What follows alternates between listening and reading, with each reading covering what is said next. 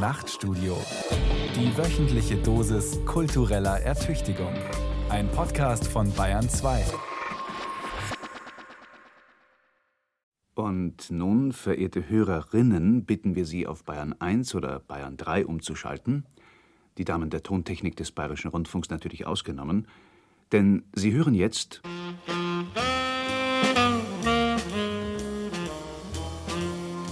Das Herrenmagazin.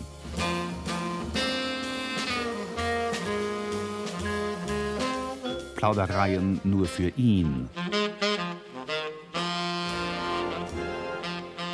Meine Herren, wir müssen wohl oder übel mal wieder in die düstere Vergangenheit schauen, die wir ja eigentlich gern längst schon überwunden hätten, aber es hilft nichts.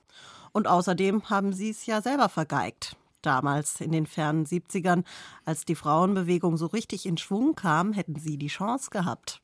Aber so etwas wie eine Männerbewegung, die es immerhin in zarten Anfängen mal gab, ist bis heute leider ein Rohrkrepierer. Mhm. Seit einiger Zeit schwillt das Gejaule darüber von allen Seiten wieder an, dass sie das verlorene Geschlecht sind, dass sie früher sterben müssen, häufiger zu Mördern werden, es ertragen müssen, mit Donald Trump verglichen zu werden. Also, wie können wir das endlich alles hinter uns lassen? Das erkunden wir in der nächsten Stunde. Ein letztes Mal auf diesem Sendeplatz, das schwöre ich Ihnen. Und dann, meine Damen und meine Herren, wollen wir nie wieder was von toxischer Männlichkeit hören. Ich begrüße dazu im Studio den BR-Männerbeauftragten Klaus Urich. Hallo. Sie klingen auch schon etwas ermattet von dem Thema, muss ich sagen. Aber wir müssen da jetzt durch. Ja. Analysieren Sie uns mal den Status quo. Ja, der Status quo, ich glaube, ich muss das ein bisschen outsourcen. Ja, ganz ehrlich, diesen Status quo zu analysieren, das ist wirklich keine leichte Angelegenheit. Dazu braucht man gewisse Credentials, zum Beispiel die einer jungen Feministin, die ich leider nun mit den Jahren nicht mehr sein kann. Und äh, deswegen behelfe ich mich mit Laurie Penny, meiner. Schade, gerade hatten Sie sich da eingefunden. Ja, so innerlich vielleicht, aber von der intellektuellen Kapazität leider nicht ganz. Und deswegen muss ich auf Laurie Penny zurückgreifen, meine persönliche junge Lieblingsfeministin. Und es beginnt alles mit dem Tag, an dem Laurie Penny Sushi isst.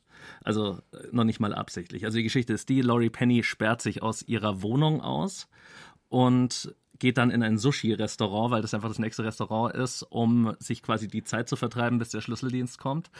Und über das, was dann geschieht, hat sie einen hervorragenden Artikel geschrieben, der heißt I ate sushi with the enemy. Also Sushi essen mit dem Feind und der Feind, das sind die ganzen Leute, die sie als äh, linksgrün versiffte Mainstream-Feministin natürlich sonst immer nur aus Internetdebatten kennt, nämlich das sind die Brexit-Anhänger in diesem Fall, die Brexit- und Trump-Anhänger.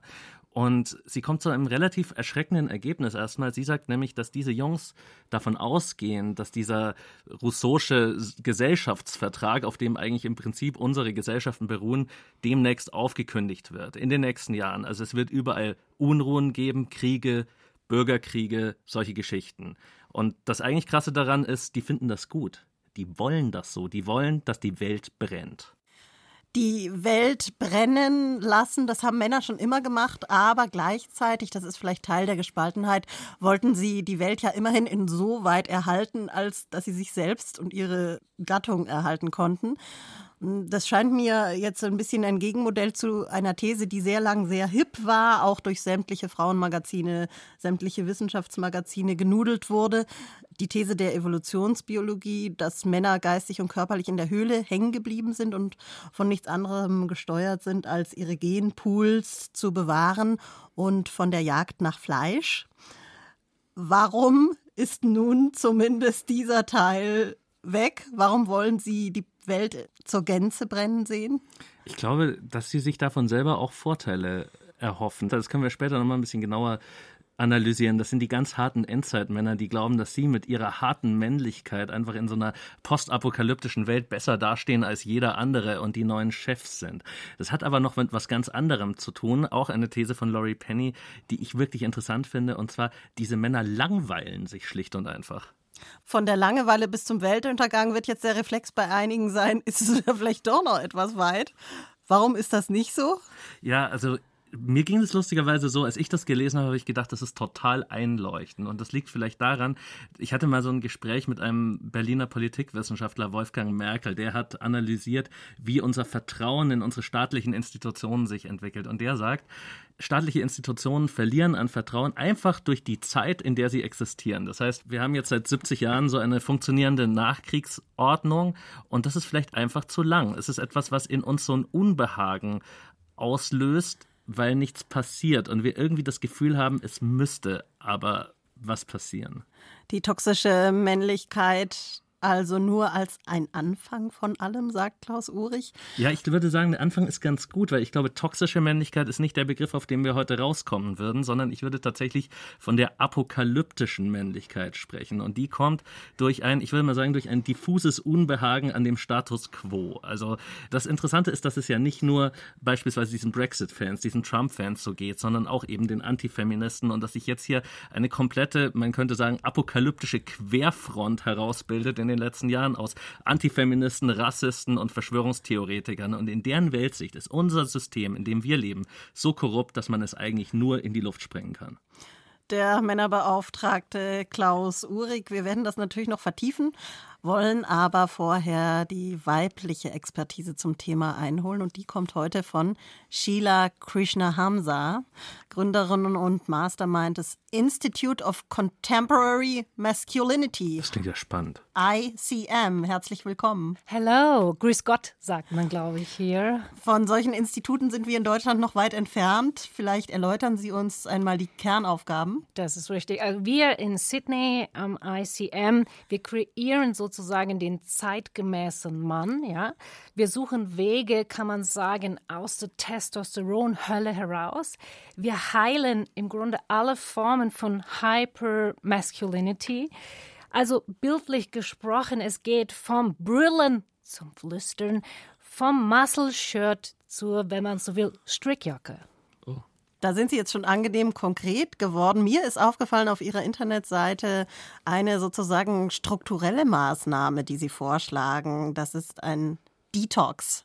Eine Detox-Kur für die toxische Männlichkeit. Richtig. Und Sie haben, glaube ich, einige Lektionen vorbereitet. Ich habe ein bisschen was mitgebracht, weil eines von den Basics wirklich ist Beckenbodentraining für den Mann, ja.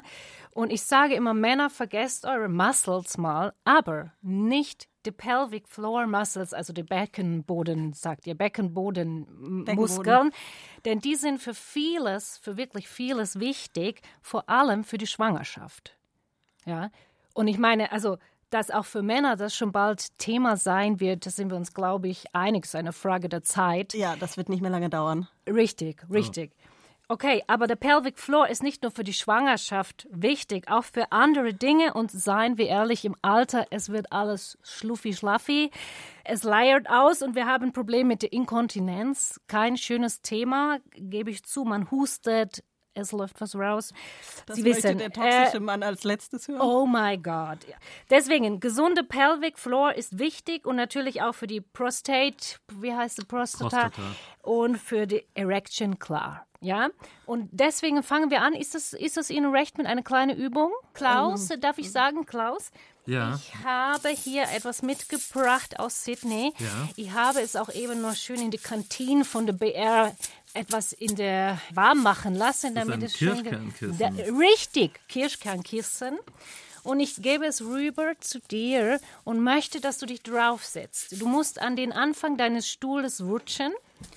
Und ich möchte, das ist dass. sehr klein, dieses Kirschkernkissen. Das sehr ist ein, kleiner als mein Hintern. Es ist ein Travel, Travel Kirschkernkissen. Okay. Du setzt dich vorne an den Rand ja. und ich möchte, dass du das zwischen die Sitzhöcker positionierst. Ja? Was sind Sitzhöcker? Ja, du musst etwas, dein, deine Pelvik nach vorne und hinten rutschen mhm. und dann merkst du, wo deine Sitzhöcker sind. Ah, ja. Hast du gemerkt? Mhm. Okay, gut. Und jetzt, wenn ich sage Beckenboden anspannen, weißt du überhaupt, was zu tun ist? Nein. Nein. Okay, es gibt eine kleine Trick. Du musst dir vorstellen, du sitzt gerade auf dem Klo, mhm. willst gerade Pipi machen mhm. und dann kommt jemand, stört dich und du hältst an. In diesem Moment aktivierst du einen wichtigen Teil von der Pelvik. Ja? Mhm. Alles klar? Ja, ja, ich spür's. Okidoki. Gut, wir machen weiter. Jetzt, mach am besten Augen zu und du atmest ein und aus. Sehr gut, du hast ja schon Erfahrung. Ein und aus. Und jetzt kommt der schwierige Teil. Immer beim Ausatmen stellst du dir vor, einen Kirschkern in dich nach oben aufzusaugen. Beim Ausatmen? Beim Ausatmen, das ist der Trick. Ja, üb bisschen, üb bisschen. Und immer noch einen Kirschkern nach oben aufsaugen. So, der Po und der Anus-Region ist ganz äh, entspannt. Nicht die Po-Backen zusammenziehen. Ach so. Ja, nochmal bitte. Noch eine Kirschkern. Du musst mindestens zehn einsaugen, sonst es bringt nichts. So, das übst du. Okay, wir wollen jetzt hier auch nicht übertreiben. Das ist jedenfalls eine von den vielen Übungen, die Basic, die musst du täglich machen. Ja? Mhm. Ach, er hat das Kirschkern schon wieder weg. Okay. Und wenn du das jeden Tag machst, Mhm. verspreche ich dir, du wirst zu einem neuen, softe, gute Mann. Noch softer.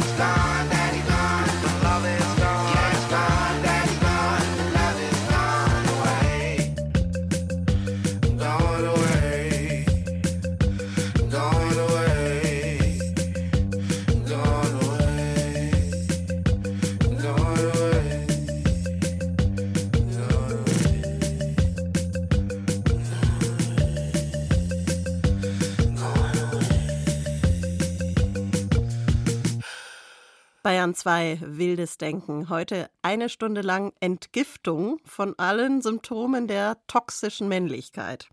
Lassen Sie uns die zweite Runde nutzen, um in den Kern des Problems vorzudringen.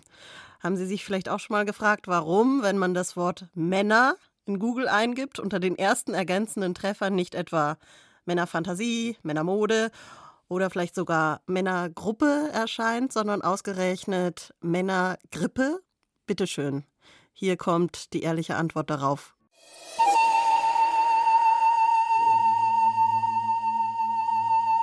Zeingeist. Formschön und zeitlos.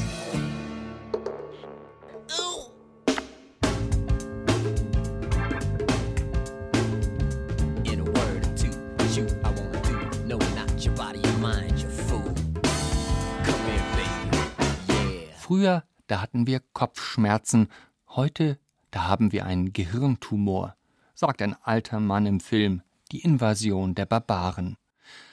Früher, da gingen wir zum Sport, heute versuchen wir beim Fitnesstraining unsere Knie zu schonen und gleichzeitig wenigstens die zarte Wölbung unseres Bauches, verdammt, sag einfach wie es ist, versuchen wir, den Bierbauch nicht größer werden zu lassen. Sexy motherfucker.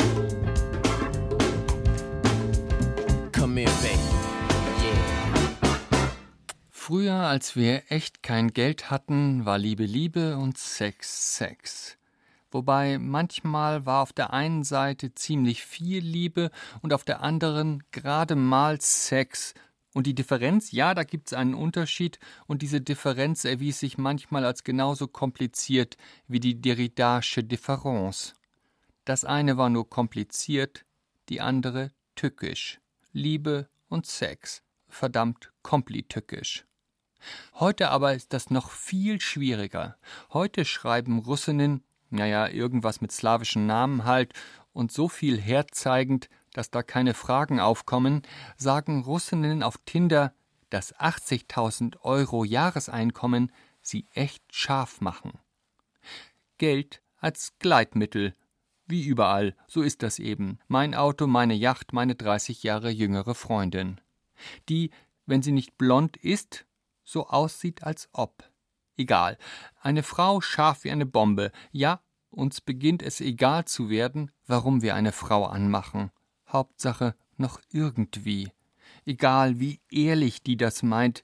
Ich bin ja auch nicht ehrlich. Ich sag ja auch nicht, hör auf zu schnattern mit deinen Freundinnen.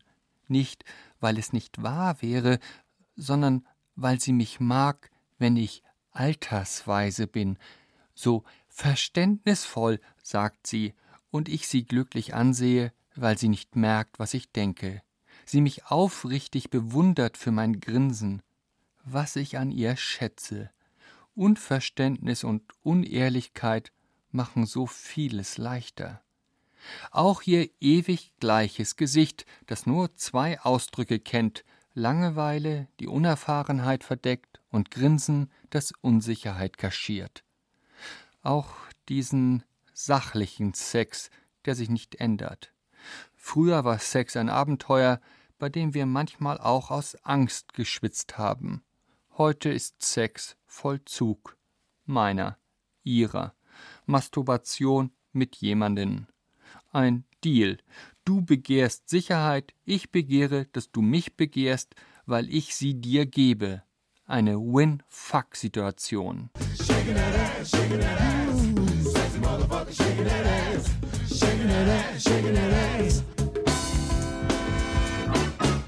Liebe hieß früher, jemanden zu halten, es zu können, denn eigentlich ist das zu schwer. Jetzt hält uns immerhin was zusammen, das ist okay und meistens sogar entspannt. Es ärgert sie nur, wenn ich sie nicht gleich erkenne in der Menge. Je älter ich werde, desto ähnlicher sehen junge Frauen aus. Und wenn ich dich da liegen sehe, ohne dass du mich anschaust, bin ich dankbar, weil du nackt so schön bist, am schönsten aber, wenn du mich nicht ansiehst. Das Liebe zu nennen wäre eine Lüge, aber immerhin es ist ein Gefühl, und ich bin froh über so ein Gefühl. Ich bin noch nicht tot.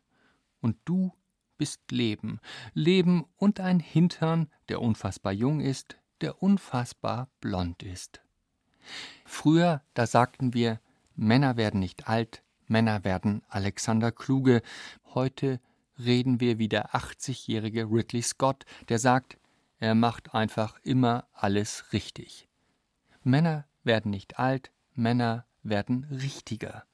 Und Harvey Weinstein ist nur die Ausnahme, die die Regel bestätigt. Hat lange jedenfalls alles richtig gemacht. Na gut, vielleicht nur vieles. Besser bloß eine einzige, vorwiegend blonde Frau mit Ehevertrag, damit die nicht alles kriegt, das sollte reichen. Alles andere ist Hybris, auch so eine Nebenwirkung von Viagra. Denn eigentlich interessiert Sex mich nur noch am Rande. Meine Freunde auch. Wir reden am meisten über Hämorrhoiden und wie viele Polypen der Arzt in unserem Darm gefunden hat. Sex wird überschätzt. Frauen auch. Der Darm nicht. Die gereifteren Herren haben also das Problem auf ihre Weise gelöst und wenden sich ihrem Darm zu. Nicht die schlechteste Lösung. Welche anderen Ansätze gibt es denn vielleicht von einer jüngeren Generation? Das würde mich von dir interessieren, Klaus. Ja, ganz furchtbare. Also das ist ja das Problem. Also die jüngere Generation, gerade in Amerika, da gibt es eine regelrechte Bewegung, die sich sozusagen mit Kraft in die toxische und apokalyptische Männlichkeit hineinwirft und die das komplett zelebriert. Wir hatten das ja vorhin schon kurz angerissen, dass es da diese Querfront gibt. Da gibt es so Beispiele von Leuten, die kann man sich eigentlich gar nicht ausdenken. Da gibt es Milo Yiannopoulos, ist zum Beispiel so jemand, der ist ein schwuler, rechtsradikaler Antifeminist, der bei der verschwörungstheoretischen Lügenwebseite Breitbart gearbeitet hat, bis dann bekannt wurde, dass er findet, dass Kindesmissbrauch ziemlich okay ist. Und da haben die den aber auch rausgeschmissen. Also das ist so eine Figur, Figur der seltsamen neuen Männlichkeit, die sich da etabliert. Oder äh, ich habe so einen, so einen persönlichen Liebling, Vox Day. Ich habe äh, ein Bild von Vox Day mitgebracht, damit man sich den vorstellen kann. Also Vox Day sieht so aus. Uh, da glaube ich, bevorzuge ich dann doch lieber die alternden Herren von heute. Also Vox Day ist ein, ein junger, aber früh gealteter Mann mit Halbklatze, schlecht rasiert und schlecht gelaunt. Und das ist ein rechter Blogger und das ist wirklich mein Liebling, weil an dem kann man fast alles zeigen. Der ist ein erfolgloser Science-Fiction-Autor gewesen, ein erfolgloser Musiker, so Trans, glaube ich, so die Richtung. Und der wurde dann bekannt durch eine Kampagne gegen die angebliche Diktatur der politischen Korrektheit. Und das ist die sogenannte Gamergate-Kontroverse. Gamergate-Kontroverse, ist das eine Randerscheinung, damit Games verbunden oder ist das etwas vom Ausmaß von Watergate? Naja, Watergate ist natürlich eine absichtlich gelegte falsche Fährte, dass man sagt so, oh, da gibt es einen Riesenskandal, den muss man enthüllen. Aber der Skandal war komplett erlogen. Es ist eine Lügenkampagne, mit der Frauen und Feministen überzogen wurden, die die Frechheit hatten, in der Computerspielszene sich aufzuhalten, entweder als Journalistinnen, Bloggerinnen oder Spieldesignerinnen und die sollten damit mundtot gemacht werden, weil es ist ja sozusagen eine der letzten männlichen Domänen, ist das Computerspiel. Und in Deutschland hat davon kaum jemand was mitgekriegt, aber in Amerika war das wirklich entscheidend, weil es der Beginn dieser ganzen neuen rechten Querfront war. Da wurden auch die ganzen Kampfbegriffe schon geprägt, die es bis heute gibt, nämlich zum Beispiel der Social Justice Warrior. Das ist quasi die amerikanische Variante vom Gutmenschen, den man damit halt beschimpft. Ich versuche mal kurz zusammenzufassen. Wir haben jetzt auf der Seite in der jüngeren Generation einerseits einen Art linksgrün versifften Mainstream, auf der anderen Seite haben wir sowas wie einen beleidigten Nerd der sauer ist in der Gruppe, die sauer sind, weil jetzt auch Frauen Computer spielen. Das hört sich jetzt äh, beides noch nicht nach einer wirklich großen Bedrohung für den Feminismus an. Ja, denkt man anfangs nicht, aber dann gibt es diese irren Verbindungen. Beleidigte Nerds, die sich auf einmal auch für Nationalismus interessieren, für Rassismus, wo dann Verschwörungstheorien kommen. Und eine Sache, die das Ganze zusammenhält, ist wirklich eine krasse Frauenfeindlichkeit, die sich durch alle diese rechten Subkulturen zieht. Also wenn man sich diesen Blog von diesem Vox Day zum Beispiel anschaut, da geht es dann darum, also dass böse Feministinnen die Comic-Szene unterwandern oder dass man Flüchtlingsschiffe torpedieren sollte.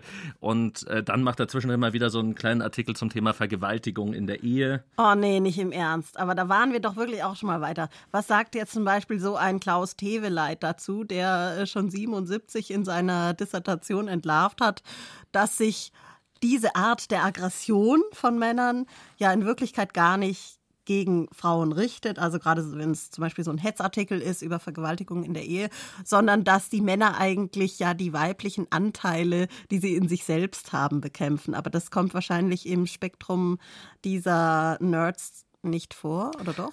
Nein, natürlich nicht. Tatsächlich ist das so ganz straight argumentiert, dass es Vergewaltigung in der Ehe ja gar nicht gibt, denn die, mit der Ehe hat der Mann ja quasi das Recht auf Sex erworben. Warum sollte er sonst heiraten? Und dann geht es zur Not eben mit Gewalt und das müsste okay sein und alles andere ist ein Angriff auf abendländische und christliche Werte. So argumentiert er tatsächlich. Und da genau sagt aber ja auch Teweleit, das sind eigentlich eben Schauplätze. Und dahinter steckt sozusagen jetzt auf einer Ebene höher ein männlicher Selbsthass. Und der Mann, der die weichen Anteile in sich selbst abtöten will und dafür die Welt tötet. Ja, aber ich meine, wozu führt es, wenn sowas benannt wird? Führt es bei solchen Leuten zu irgendeiner Form von Umdenken oder führt es als erstes zu einer noch krasseren Gegenreaktion? Du musst dich mal kurz in diese Gedankenwelt begeben. Also, das ist ja so eine klassische Dekadenzerzählung eigentlich. Also, der linke, feministische, egalitäre Westen ist dekadent und lässt sich quasi von, von Minderheiten und Schwarzen und Frauen und anderen Untermenschen quasi so auf der Nase herumtanzen. Und deswegen ist irgendeine Art von großer Katastrophe unvermeidlich. Aber sie ist eben auch gut. Und zwar deswegen, weil in der postapokalyptischen Welt endlich wieder die gute alte Rollenverteilung kommt. So stellen die sich das vor. Die stellen sich das so vor, weil sie körperlich überlegen sind, sind sie als Männer wieder die Chefs. Weil sie jetzt schon Waffen horten, haben sie, sind sie dann die mit den Knarren. Weil sie Prepper sind. Also so Leute, die halt ihren ganzen Keller voll machen mit Waffen und Konserven und so weiter.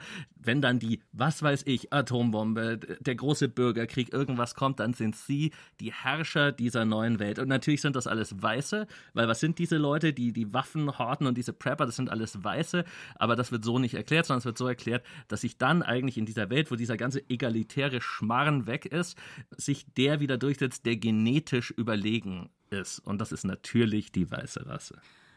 Fieserweise könnte man dann aber noch mal eins draufsetzen und sagen, wenn also es jetzt schon eine derartige Apokalypse braucht, um quasi den Feminismus, den Antirassismus und diese ganzen Bewegungen des letzten Jahrhunderts wieder loszuwerden, haben diese Bewegungen wiederum auch auf ganzer Linie gesiegt. Ich glaube, bei uns vielleicht schon. In Amerika sieht das schon wieder anders aus. Da sieht es so aus, als würde sich da wirklich was zusammenbrauen und äh, das sieht relativ furchtbar aus. Und ich frage mich eigentlich eher, und das finde ich auch wirklich eine interessante Frage, warum diese Reaktionen so krass sind, warum diese Männer so krass reagieren auf das, was sie als die Mehrheitsgesellschaft, die, die feministischen Gedankenpolizei und diese Sachen empfinden. Und ich glaube, da warst du vorhin mit Teveleit relativ nah dran eigentlich. Also das ist wirklich um eine Verunsicherung geht, die mit der eigenen Sexualität zu tun hat, also um den Kern dessen, was einen als Mann so ausmacht und wo diese Leute wirklich zutiefst verunsichert sind eigentlich. Die männliche Sexualität und die Verunsicherung erforschen wir im nächsten Teil. Davor aber stellen wir dieser apokalyptischen Männlichkeit, die du uns hier gerade entworfen hast, erstmal vielleicht noch eine weitere konkrete Übung entgegen. Ich, ich wollte noch sagen, für diese Männer, ich weiß den Grund, warum sie so sind. Ich weiß es. Oh weil sie nicht gelernt haben zu weinen. Es sind die ungeweinten Tränen in ihnen, die aus ihnen diese, diese schreckliche mhm. Mannsbilder machen. Und deswegen, nächste Übung, Stichwort, weinen. Mhm. Ich teile schon mal die Taschentücher aus. Hier bitte. Mhm. Dankeschön. Klaus, Frau Ortmann, Joanna. Ja, ich mache auch. Darf ich Joanna, Joanna sagen? Ja. Weil ich weiß nicht, vielleicht müssen, musst du auch Brille weinen. Ablegen, Brille ablegen. Also ich, ich erzähle vielleicht kurz nochmal. An unserem Institut, der ICM, ist es eine der beliebtesten Seminare, der Cry-Tutorial. Wir sagen immer das Gegenteil von dem Mantra, was die Jungs lernen. Boys don't cry, boys do cry. Ja? Also Männer, los, weint, weint, es ist gesund. Warum ist es gesund? Weil man hat in den neuesten Studien herausgefunden, die Problem von aller männlichen Gewalt und Hass ist, wie ich eben schon sagte, die ungeweinte Träne. Besser gesagt, die ungeweinte Tränen. Weil es geht in der frühesten Kindheit los und dann sammelt es sich an, jede ungeweinte Träne. Das wird zu einem riesen Stau und da entsteht natürlich Druck und das ist natürlich toxisch von innen heraus. Ja, also der Körper vergiftet sich von innen heraus. Und das Ventil ist dann die Wut, Hass, Krawall oder übertriebene Sport, Fitness und so. Ja, das ist nicht gut. Deswegen, liebe Männer, weinen, weinen. Die Tränenflüssigkeit ist ein Magic Fluid, eine Flüssigkeit mit Zauberkräfte, denn sie reinigt den Körper von innen von diese Gifte kostet nichts, ist befreiend, nicht umsonst sagt man, was Seife für den Körper ist, sind Tränen für die Seele. Und selbst Shakespeare übrigens, hier Kultursendung, hatte schon gesagt, wer weint, vermindert seines Grames Tiefe. Also, fangen wir an. Bitte, äh, kann ich Klaus bitte bitten, einfach ganz locker sitzen, mhm, alles mhm. fallen lassen, okay. in sich sacken, mhm. versacken, sacken lassen. Okay alles lockern, ja? Okay. Und jetzt Augen aber bitte auf, sonst es funktioniert nicht. Ich habe hier oh, was muss ich mit. die Brille wieder aufsetzen? Ah, ja, Brille, Moment, Brille brauchst du, okay. ja. Und jetzt wieder zack. Und jetzt, pass auf, ja. ich zeige dir verschiedene Sachen. Vielleicht, Joanna, wenn du sagen könntest, was ich hier zeige. Das ist ein so. weiß geschminkter Clown, ein trauriger Clown. Pierrot, Pierrot. Und? Tut sich schon was? Bisschen. Wird schon ein bisschen? bisschen. Okay, geht weiter. Dann habe ich hier, guck, ein Bübchen, Kindchenschema, Riesenaugen, Mund Schlimm. weint. Ich, wenn ich ihn anschaue, ich muss, ich werde sofort. Oh. es geht weiter. Das, Eine Omi mit Knarre. die Omi möchte dich erschießen. Der Klaus ist hartgesotten. Ja, es ist. Jetzt ist, ich habe noch was anderes hier. Das ist äh, Heidi Klum mit äh, Tom Kaulitz. Ja? Normalerweise, also ich habe erlebt, dass viele Männer dann weinen, weil sie so traurig sind, dass der Tom mit der Heidi zusammen ist. Weil, weil Sie wollen den Tom oder die Heidi? Äh, Kommt drauf an. Okay. Jetzt haben wir noch was, das wirkt eigentlich auch. Eine Zwiebel, Zwiebel macht traurig.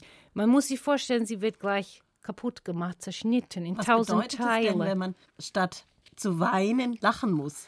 Wie wir das jetzt beobachten Ja, konnten. das ist äh, toxisch männlich. Ja. Das ist äh, natürlich ein Fall von Überspielen, von der Traurigkeit, ja, so ein Lachen. Aber es ist nicht weiter schlimm. Ich, ich, ich, ich mache hier auch nur kurze Übungen. Es ist natürlich, man braucht viel, viel, viel Arbeit an sich. Also das ist, die Männer kommen und wir haben auch Frauen in die Gruppe, die kommen alle zwei bis dreimal in die Woche. Sonst äh, es geht nicht.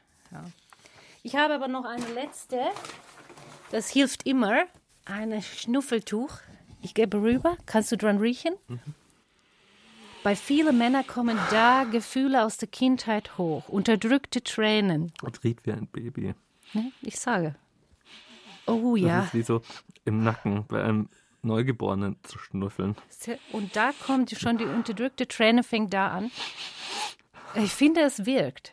Ja? Besser ist die Zwiebel. Super. Da, super. Das Schnuffeltuch wirkt immer. Jetzt kommen wir zu dem Bereich, der der sensibelste ist, aber wo der Hund begraben wird. Die männliche Sexualität, würde ich sagen, existiert nur als Klischee. Eine Männerbewegung in diesem Punkt steht komplett aus. Ja, völlig. Widerspreche mir oder stimme mir Völlig, zu. es ist furchtbar. Es ist, es ist eine schreckliche Grundsituation. Die 60er, 70er Jahre, die Männer haben da einfach nichts gemacht. Da gibt es die vereinzelte Hodenbadegruppe, aber das ist dann auch schon alles. Also natürliche Verhütung und diese Sachen. Aber was ist seitdem passiert? Ich meine, es gibt ja nur Klischees. Ich kann ein Softie-Klischee sein und ich kann ein harter Mann-Klischee sein. Und im Endeffekt ist es ja so, dass alles, auch wenn es noch so oft gesagt wird, dass es eben nicht um diese Sachen geht, die sich Männer so vorstellen, das funktionieren müssen, das performen müssen, diese Art von Sportlichkeit sozusagen bei sowas, dass wir das nicht loswerden. Wir werden es nicht los. Warum ist das so schwer? Hast du darauf irgendeine Antwort? Ich habe diese Frage schon mit vielen Männern diskutiert und was ich immer feststelle in diesen Diskussionen ist eigentlich, dass alle Männer, und das verbindet die wirklich alle, leiden darunter, aber sie wollen da nicht ran. Das ist interessant, weil Laurie Penny, der in dem Sushi-Restaurant saß am Anfang ihres Artikels, dieser Artikel hieß ja, wie ich vorhin gesagt habe, I ate Sushi with the enemy, aber er heißt nicht nur so, er hat noch einen Untertitel. Er heißt nämlich I ate Sushi with the enemy and got my hope back. Sie hat ihre Hoffnung wieder zurückbekommen. Und zwar diese harten Brexit-Typen, die da sitzen und die Welt brennen sehen wollen. Die spricht sie an. Und sie spricht sie darauf an und sagt, ist es nicht auch ein Problem in der Gesellschaft, dass die Männer ihre Gefühle nicht zum Ausdruck bringen können? Und auf einmal steigen die völlig drauf ein. Alle drei. Alle drei. Die harten Brexiter, die Rechtsaußen und so weiter sagen, ja, es ist so schwer und als Mann hat man es da so schwierig und das ist ein ganz, ganz großes Problem und es hört einem ja quasi keiner zu und man kann ja eigentlich gar nichts sagen. Und ich finde es ein bisschen krass, dass sie daraus schon Hoffnung zieht. Sie sagt, weil sie quasi diese Männer in ihrer Menschlichkeit kennengelernt hat. Aber tatsächlich haben die ja gar keine Lösung, sondern im Gegenteil, die konstatieren diese Tatsache, dass sie mit ihren Gefühlen allein sind, sich nicht äußern können und so weiter. Und im nächsten Schritt geht es eigentlich wieder darum, dass sie die Welt brennen sehen wollen. Also ich glaube, dass Männer lieber die Apokalypse hätten, als sich mit ihren eigenen Gefühlen auseinandersetzen zu müssen, vor allem ihrer sexuellen Identität. Also insofern habe ich Hoffnung, wenig.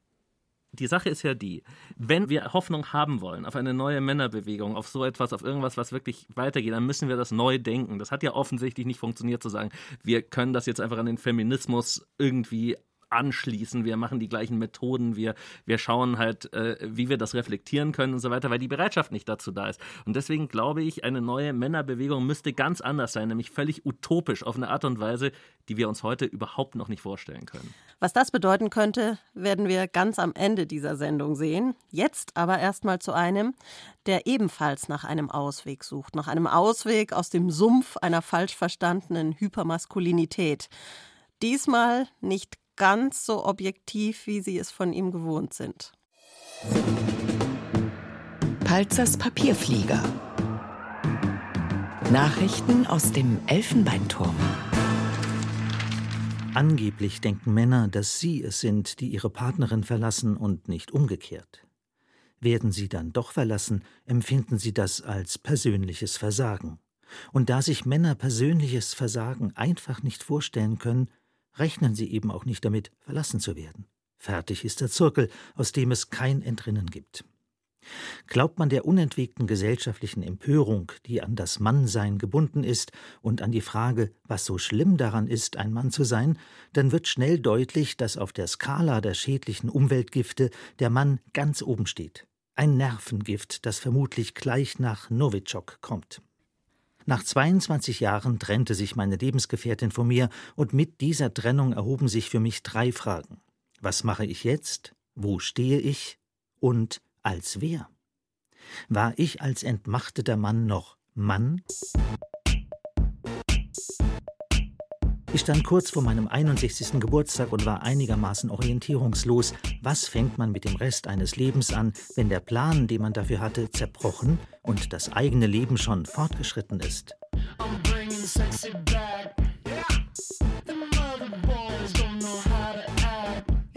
Was macht man als Mann, wenn man ein Alter erreicht hat, mit dem man sich gerade nicht mehr überall blicken lassen kann? Sollte ich mich darauf einrichten, für die verbleibende Zeit allein zu bleiben? Gab es für mich noch überhaupt eine Zukunft? Und wenn ja, wo lag diese? Die Zeit läuft, für alles und jeden und so auch für mich. Was mit sich anfangen? Ein Neustart wagen? Nochmal von vorn anfangen? Ganz von vorn würde ich natürlich nicht anfangen müssen, das war klar. Und trotzdem standen erhebliche Veränderungen an. Zwischen mir und meiner Lebensgefährtin war es zum Bruch gekommen, und dieses dramatische Ereignis würde weitere Brüche nach sich ziehen, Disruptions, die ja in den letzten Jahren in der Szene, bei der der Umbruch auf der Tagesordnung steht, einen ausgezeichneten Ruf genießen. Brüche gut, aber galt das auch für mein Selbstverständnis als Mann? Es heißt, dass die meisten Menschen noch vor wenigen Jahrzehnten in meinem Alter bereits tot gewesen wären. Vom Zeitgeist der Machbarkeit und des grenzenlosen Optimismus benebelt, behaupten viele, 60 sei das neue 50. Unausdrücklich wird damit gesagt, Altsein sei das genaue Gegenteil von Jungsein.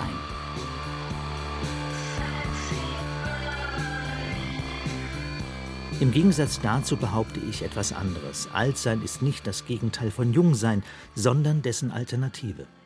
Im 17. Jahrhundert wurde Alternative alternativ aus dem Französischen entlehnt, wo es im Sinn von abwechselnd gebraucht wurde. Tatsächlich wechselt sich das eine mit dem anderen ab, das Jungsein mit dem Altsein, wenn auch das eine, solange es sich selbst für jung hält oder für jung gehalten wird, vom anderen nichts wissen will.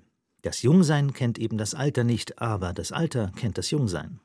In der Regel bedeutet Altsein, vor der Banalität der Welt zu fliehen, auch wenn Banalität unvermeidlich zur Existenz gehört.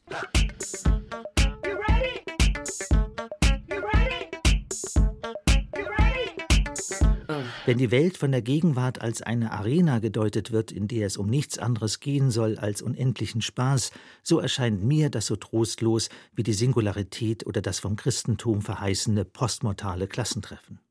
Kurzum, so sehr ich die Melancholie schätze, die für mich eine Erkenntnisform ist und nicht etwas, das unter dem Namen Depression medikamentös behandelt gehört, ich nahm die Herausforderung, die mit der Trennung verbunden war, an.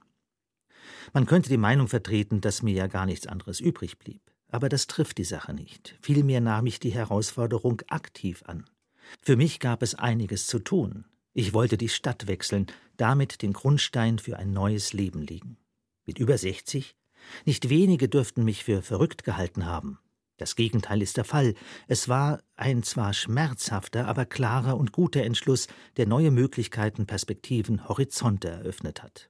Und der Mann, der ich bisher gewesen war, wollte ich mich von dem auch verabschieden?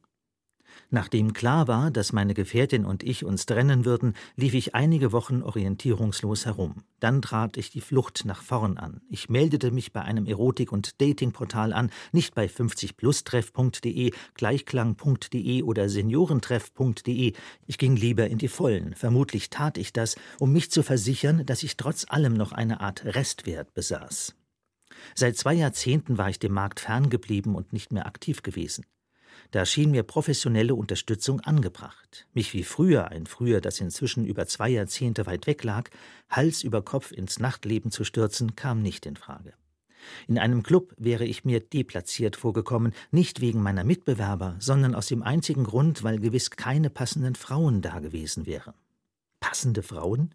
Wen meinte ich damit? Die 45 bis 48-Jährigen? Im ersten Augenblick stellte ich mir das so vor, aber da zehrte ich von einer dubios gewordenen Erinnerung. Nein, von einer Frau in diesem Alter war ich ja gerade wegen meines Alters abserviert worden. Also älter? Interessant eine Bemerkung von Silvia Bowenschen. Was besagt das grammatikalische Paradox, dass eine ältere Frau für jünger gehalten wird als eine alte?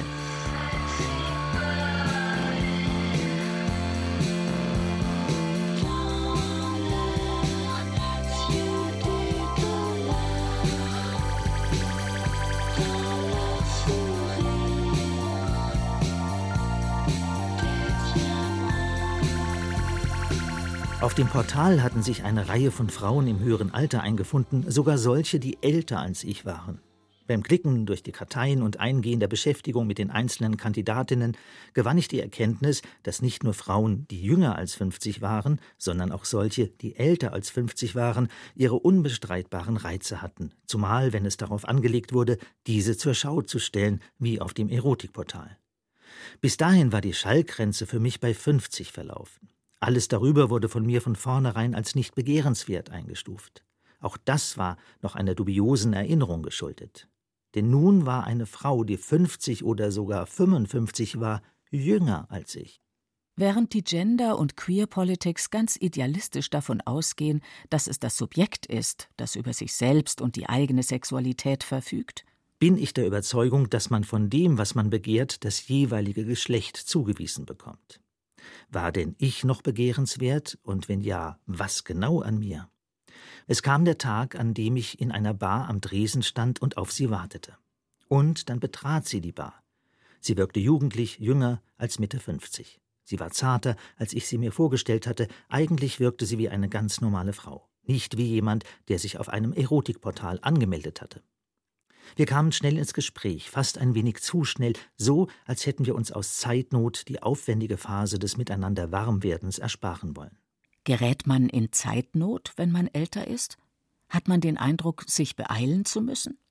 Margot und ich haben uns nicht beeilt. Im Gegenteil, wir haben uns viel Zeit gelassen, haben große Hartnäckigkeit darin bewiesen, aneinander festzuhalten. Über all die Monate hinweg, die es gedauert hat, uns einander anzunähern. Jede Trennung ist schmerzlich, aber sie weckt auch neues Leben, neue Energien. Plötzlich dämmert es an dem verdunkelten Horizont. Plötzlich wechselt die Stimmung. Es ist wie Atmen. Es ist das, was zwischen den Polen Frau und Mann passiert. Eine nicht vom Willen diktierte Aufhebung der Geschlechter. Wer selbige Aufhebung noch intensiver erkunden will, kann das mit Hilfe von Thomas Palzers Buch zum Thema tun. Titel Vergleichende Anatomie, erschienen bei Mattes und Seitz.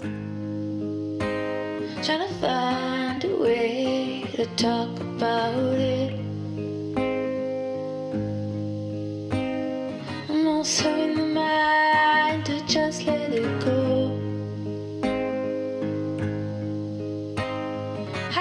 How to reach out my mind if I can't think straight. With the goodness so gone, I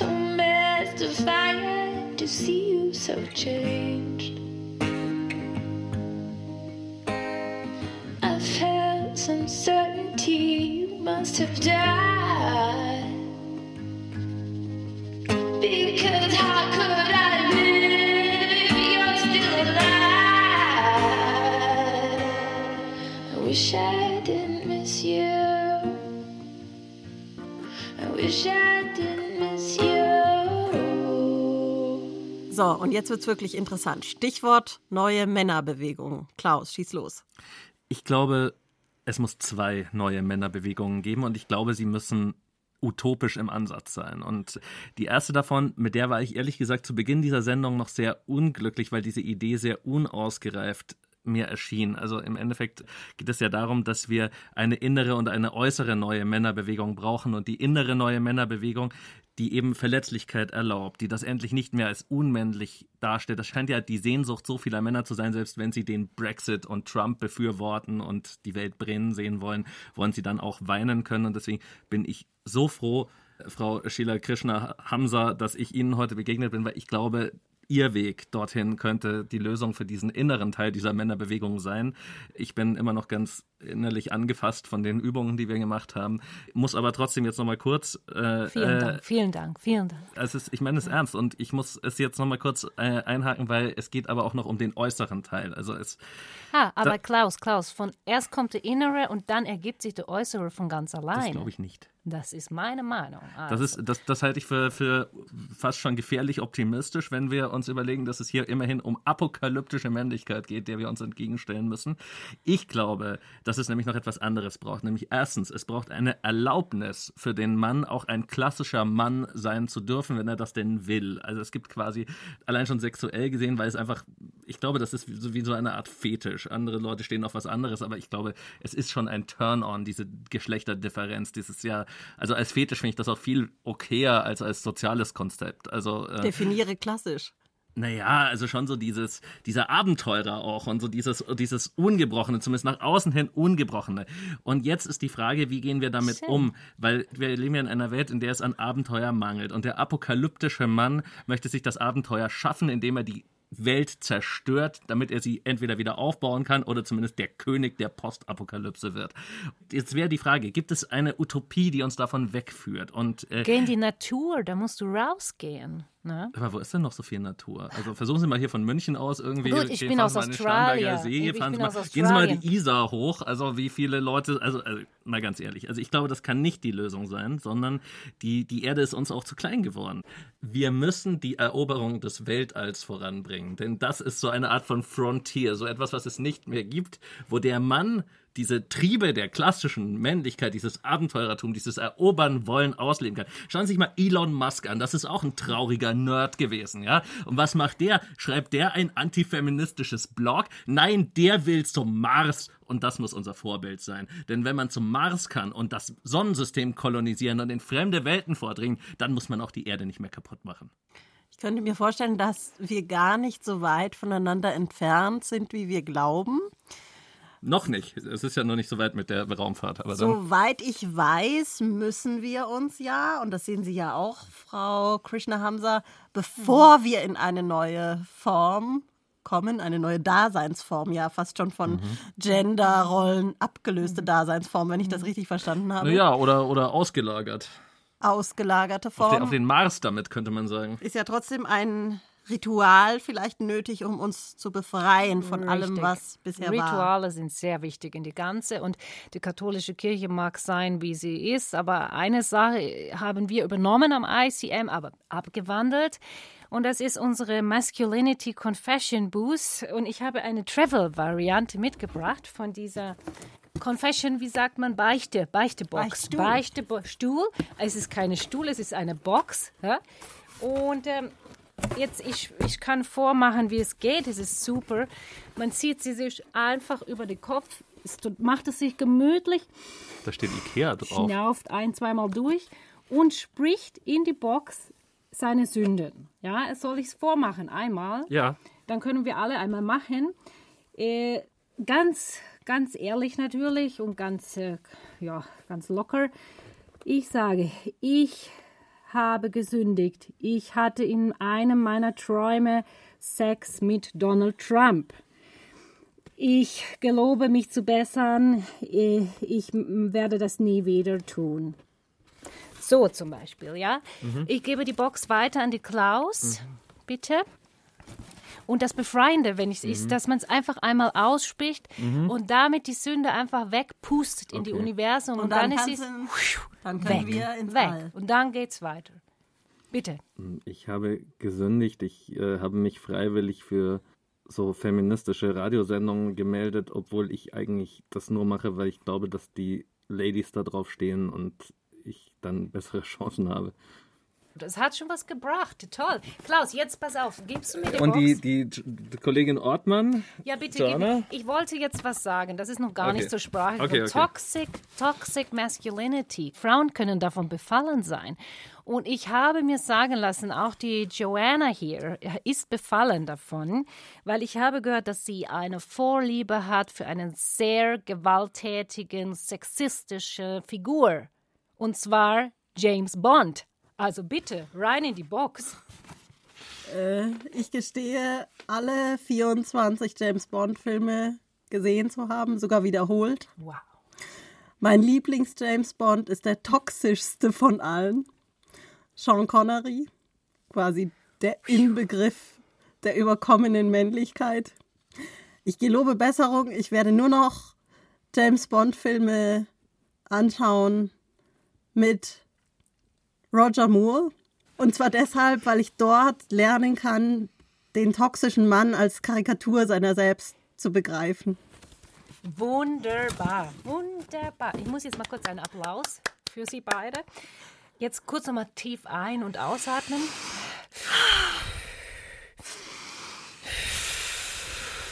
Und wie fühlt es sich? Wie fühlt es sich an?